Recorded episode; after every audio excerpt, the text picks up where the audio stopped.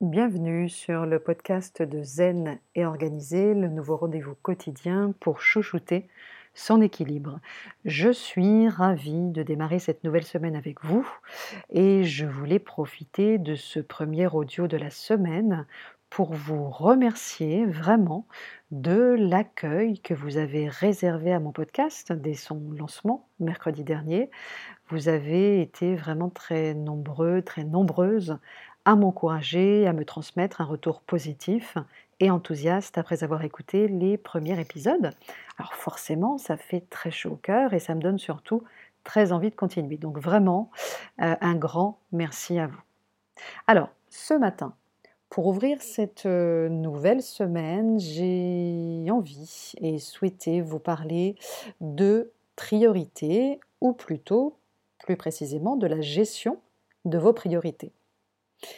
Vous le savez, piloter son agenda relève aujourd'hui plus que jamais du défi parce que nous devons composer jour après jour avec des obligations professionnelles et personnelles de plus en plus nombreuses qui se télescopent et qui nous obligent à des jonglages permanents.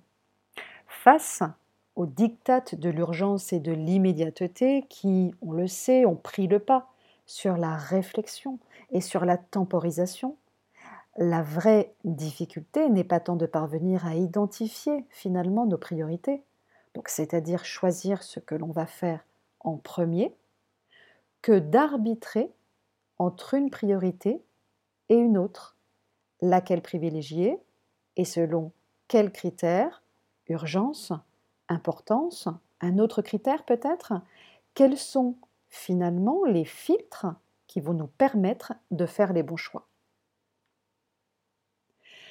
Nos conflits de priorité nous poussent ainsi chaque jour à des exercices de gymnastique mentale et des grands écarts parfois insolubles qui épuisent littéralement nos ressources cognitives.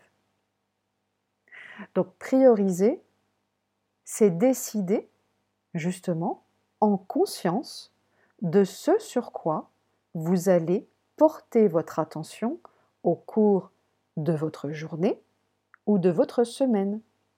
Cela équivaut donc à devoir faire des choix, à procéder à un arbitrage, parce que, dans tous les cas, vous ne pourrez pas tout faire.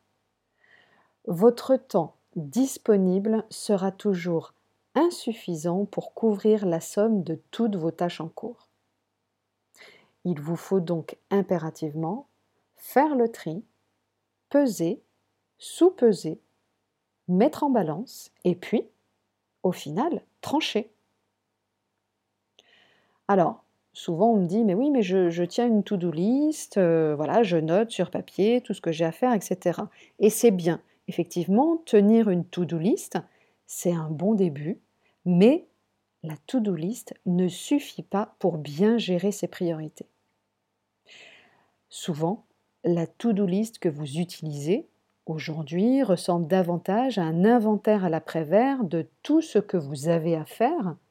Alors en, règle générale, vous y notez vos tâches à faire les unes après les autres sous forme de checklist à cocher, sans discrimination et sans la moindre hiérarchie. Alors, l'usage d'une checklist n'est pas, mauvais pas mauvaise en soi, car elle présente au moins l'avantage de déposer sur papier toutes ces petites choses à faire, hein, justement, qui trottent dans votre esprit, et donc d'alléger votre charge mentale. Et comme ça, vous vous préservez effectivement de ce que j'ai l'habitude d'appeler justement le syndrome du post-it mental, hein, avec cette impression comme ça d'avoir allez, 200, 250, 300 post-it comme ça qui s'affichent un petit peu dans votre, votre tête. Hein. Et ça, effectivement, c'est très consommateur en énergie. Mais, donc, une to-do list c'est bien, mais ne vous arrêtez surtout pas à cette première étape parce que vous risquez, comme je le vois encore trop souvent, de paniquer à la seule vue de l'immensité de la charge de travail qui vous attend. Hein, donc cette to-do list-là, précisément, peut vite devenir anxiogène et contre-productive en paralysant l'action. Hein, moi, si je vous sors ma to-do list, là très concrètement, si, j'ai, euh, si je, vous, lis par exemple tout ce que j'ai à faire sur les prochains jours, sur les prochaines semaines, vous aurez facilement 3, 4, 5 pages et encore peut-être probablement recto verso.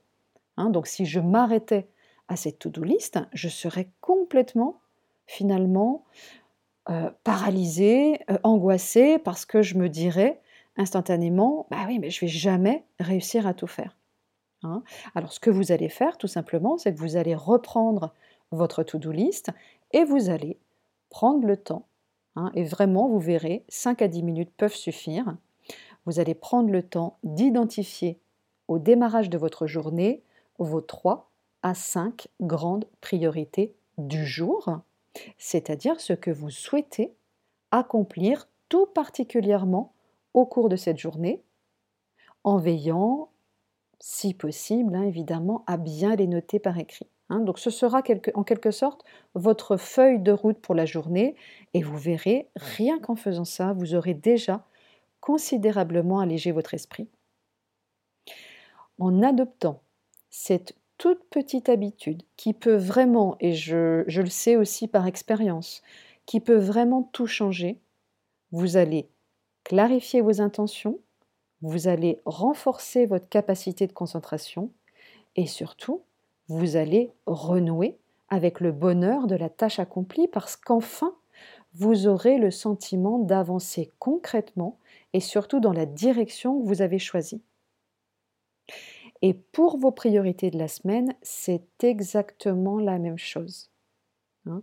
Donc avant de procéder un arbitrage, un arbitrage nécessaire de vos priorités quotidiennes, prenez le temps, là encore, alors, vous pouvez le faire en fin de semaine, hein, le vendredi, juste avant de boucler votre journée, avant de rentrer chez vous, par exemple, ou alors, et c'est encore mieux en tout début de semaine, prenez le temps de définir vos priorités hebdomadaires et sur le même principe, pas plus de 3 à 5 grandes priorités hebdomadaires. Hein. c'est simplement, ce n'est pas la liste de tout ce que vous ferez, c'est simplement la liste, votre feuille de route pour la semaine et ce sur quoi vous devez porter votre attention.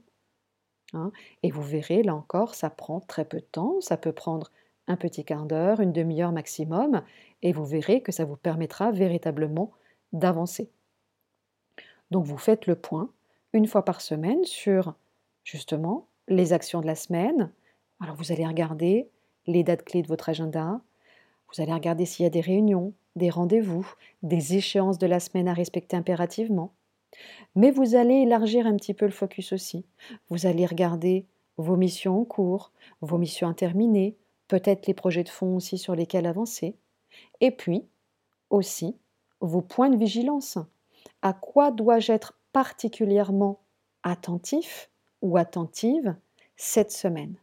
Hein Et vous verrez là encore que cette petite habitude vous permettra de faire de la place dans votre agenda pour tout ce qui ne relève pas uniquement de l'urgent et pour ce qui compte évidemment aussi pour vous.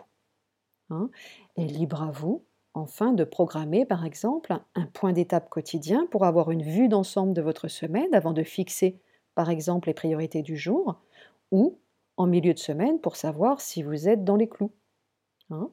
et puisque nous sommes lundi, vous aurez justement l'occasion de le mettre en pratique dès aujourd'hui.